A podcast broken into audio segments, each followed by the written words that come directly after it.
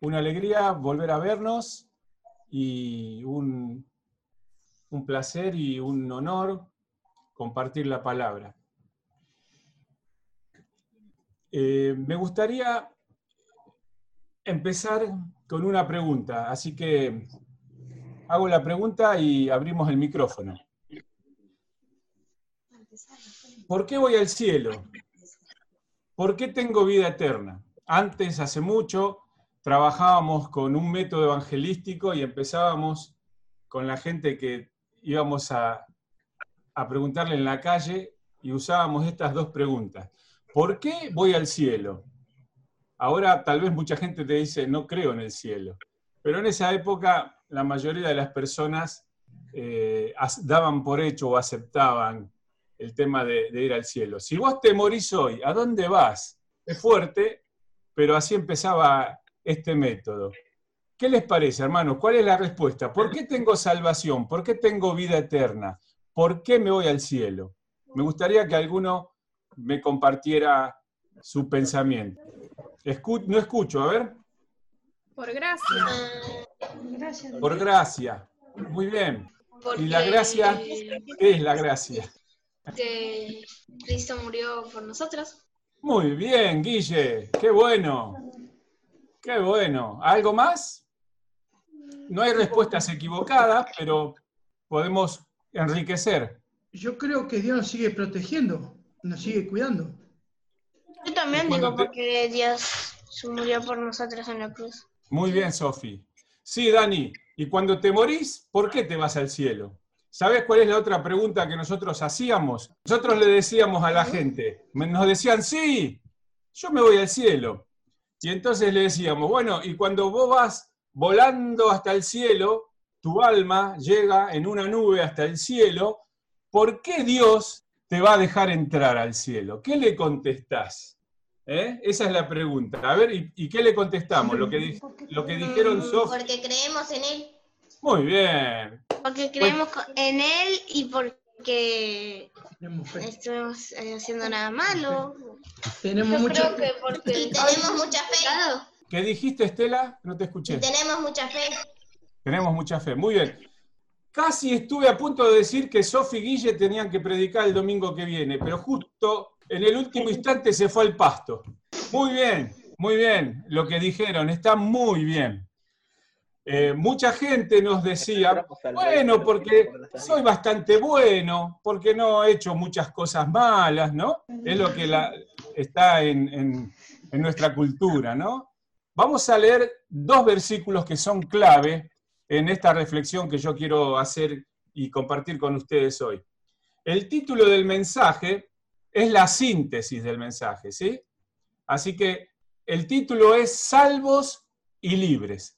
Acuérdense de esto, porque si por ahí yo me enredo y los confundo, en el título está la idea del mensaje. Salvos y libres. El primer texto está en Primera Juan 1.7, la primera carta del apóstol Juan a los cristianos, primera Juan 1.7, que dice, pero si andamos en la luz, como Él está en la luz, tenemos comunión unos con otros y la sangre de Jesucristo, su Hijo, nos limpia de todo pecado. Podríamos leer el 9, que, que está bien para la idea de hoy. Si confesamos nuestros pecados, él es fiel y justo para perdonar nuestros pecados y limpiarnos de toda maldad. La primera palabra del título del mensaje es salvos.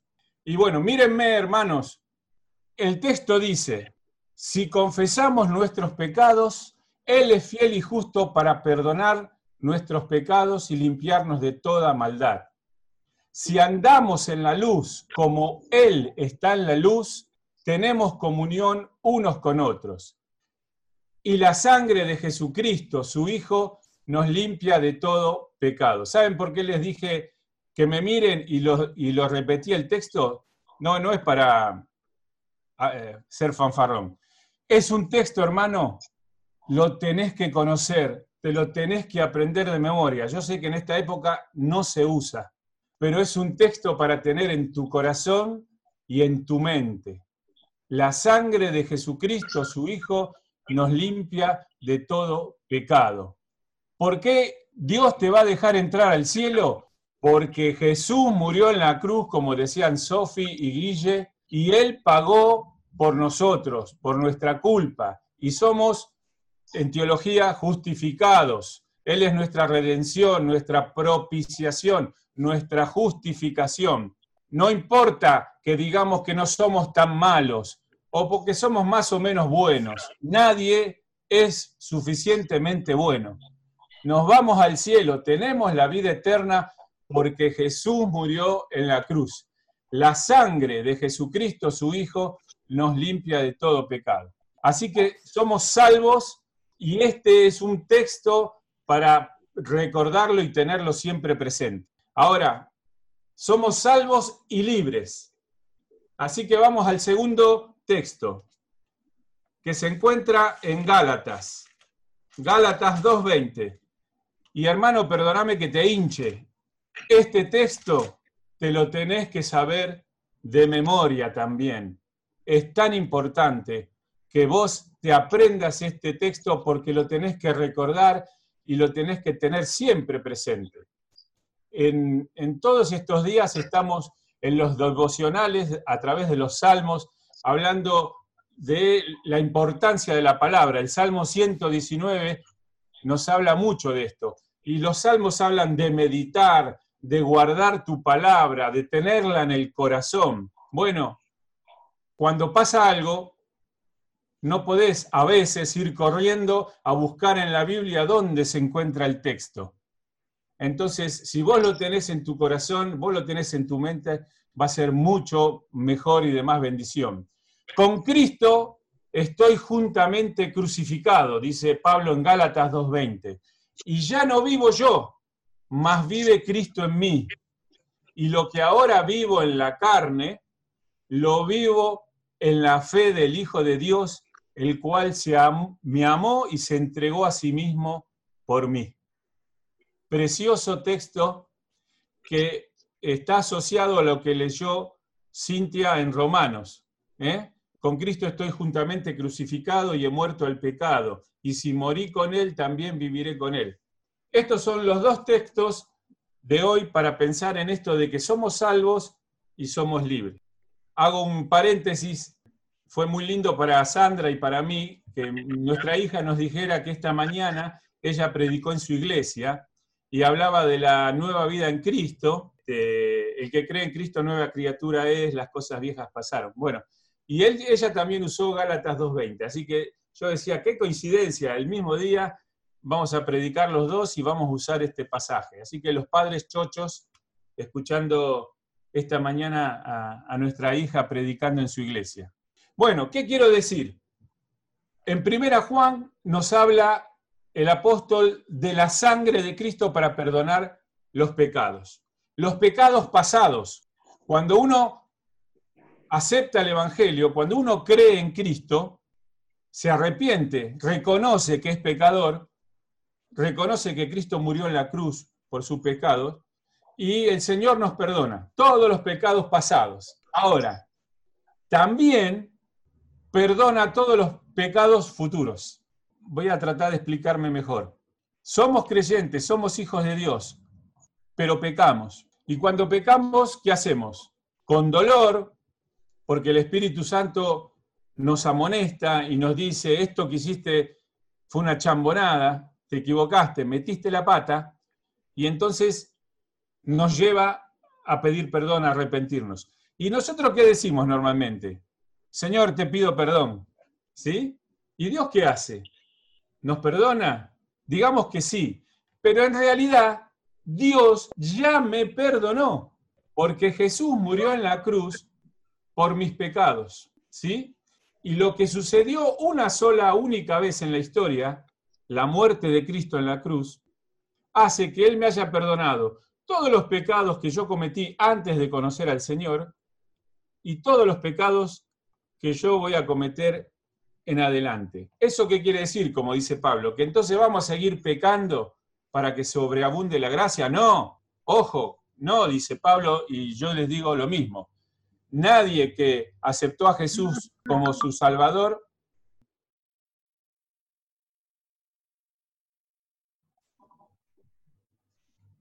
como antes, con la vieja naturaleza.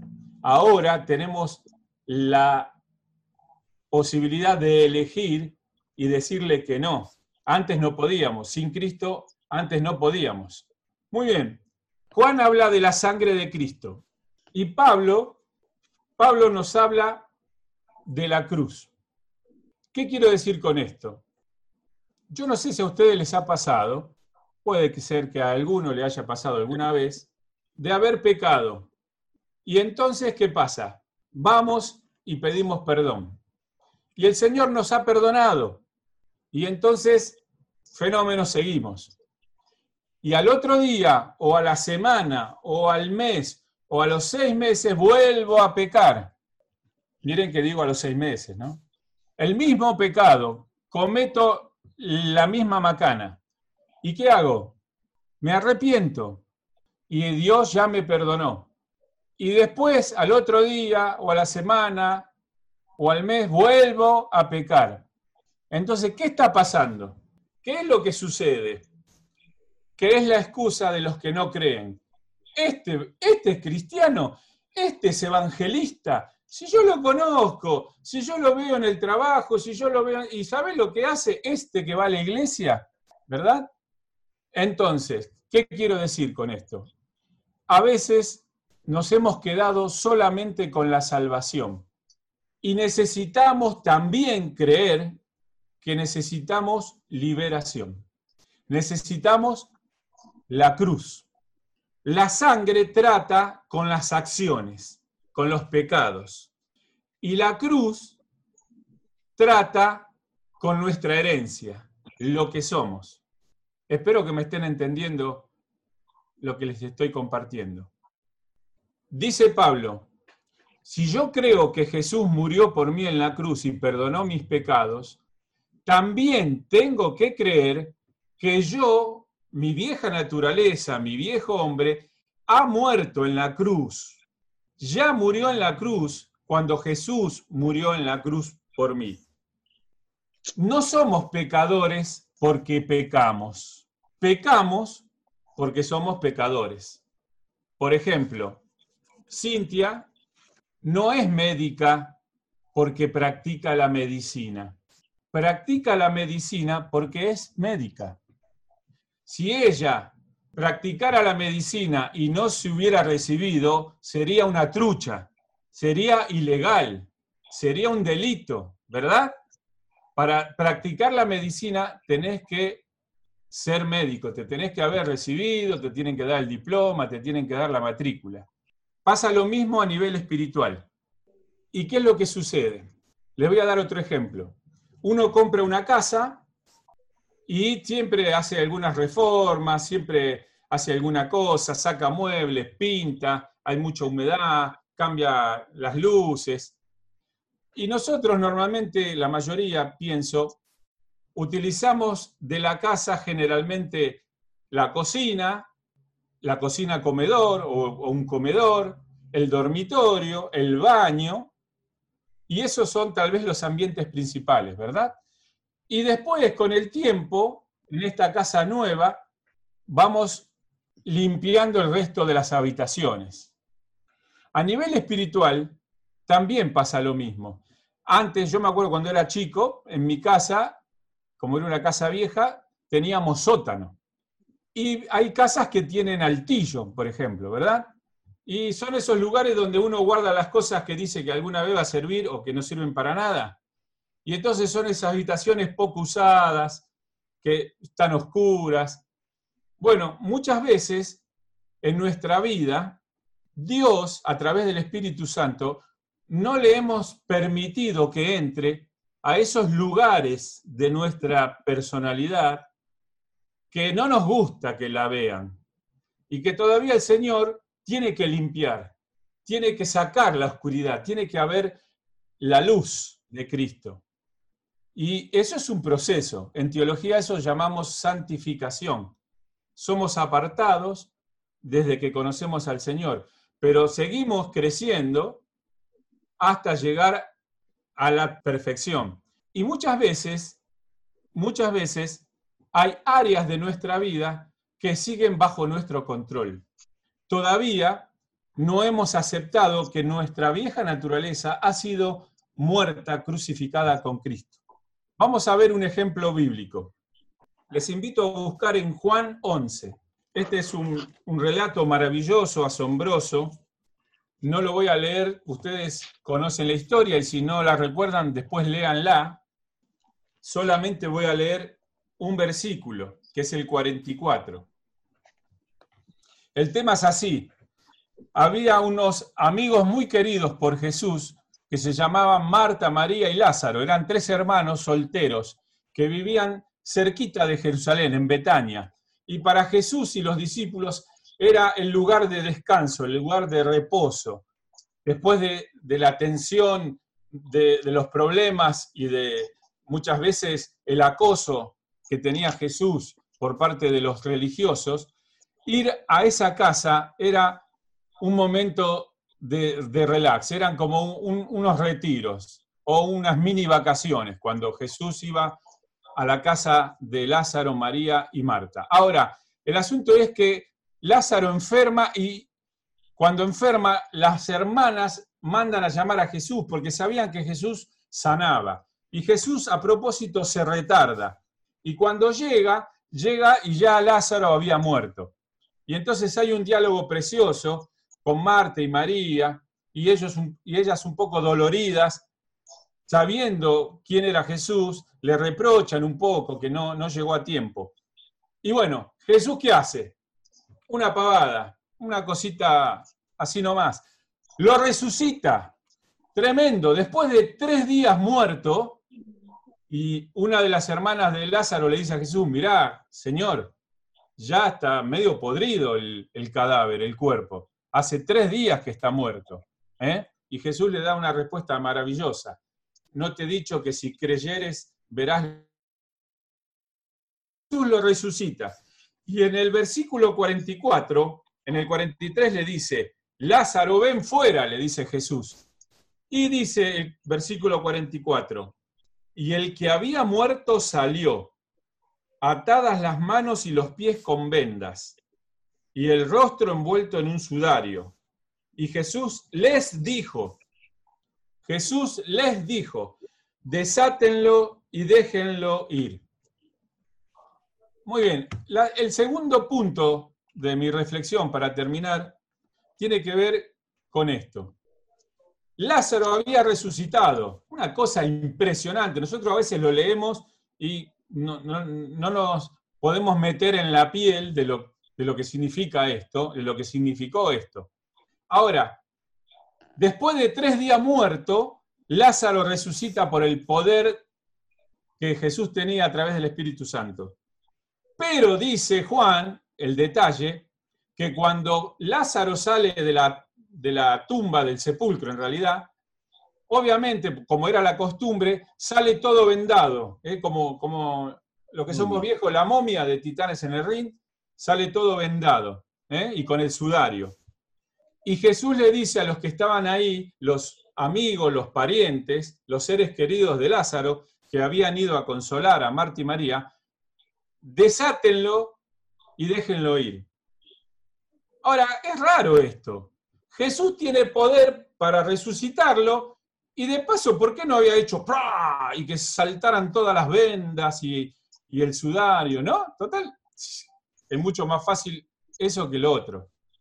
Yo creo que esto es un, una metáfora también de la vida cristiana.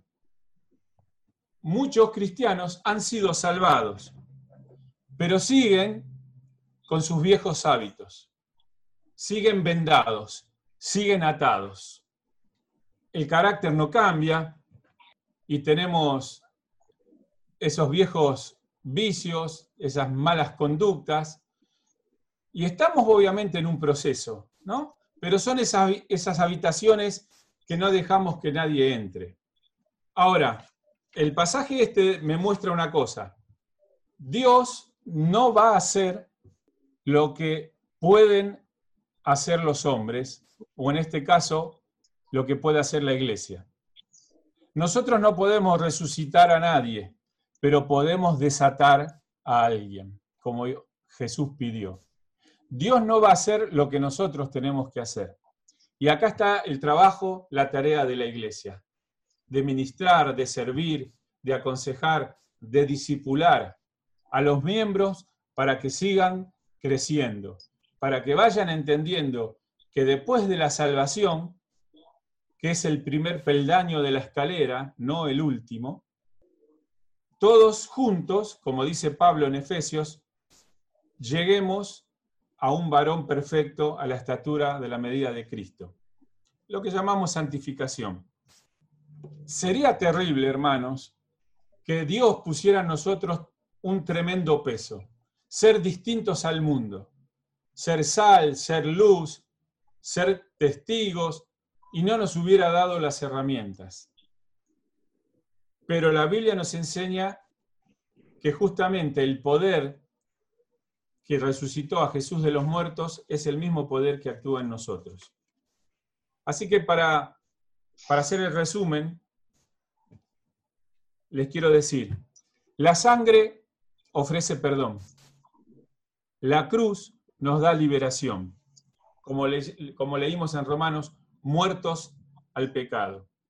Y la iglesia es el ámbito donde todos vamos creciendo hacia la madurez que nuestra oración y, la oración mía en esta tarde es que así como hemos creído que Jesús murió por nosotros, por nuestros pecados, que también por fe entendamos que todo lo que pertenece a nuestra vieja naturaleza, a nuestro viejo hombre, nuestro yo, también ha sido crucificado en Cristo y que tenemos el poder para ir creciendo, aunque sea un proceso, aunque sea de a poco, hasta que lleguemos a la glorificación cuando nos encontremos con el Señor en el cielo. Entonces, que en este tiempo, que es un desafío para nosotros como iglesia, el desafío de este tiempo tan, tan duro, inédito en el mundo, que también aprovechemos aprovechemos no solamente para pedir, para decirle al Señor, contarle al Señor nuestras necesidades, sino que también nos demos cuenta en aquellas cosas en que el Señor nos ha permitido crecer, en las cosas que ya hemos dejado atrás y en algunas cosas que todavía están faltando, que el Señor esté moldeando. Nosotros somos el barro en manos del alfarero. Así que te invito a escuchar una canción y que sea nuestra oración, que el Señor pueda renovarnos cada día y que vayamos encontrando a través de la congregación, a través de los hermanos, el cuerpo de Cristo, también el lugar donde sabemos que vamos a encontrar la sanidad, donde vamos a encontrar el consejo, donde vamos a encontrar la ayuda para dejar atrás aquellas cosas que todavía son una mochila pesada que no nos están permitiendo avanzar con más rapidez. Así que cantamos esta canción y después Carmelo nos despide.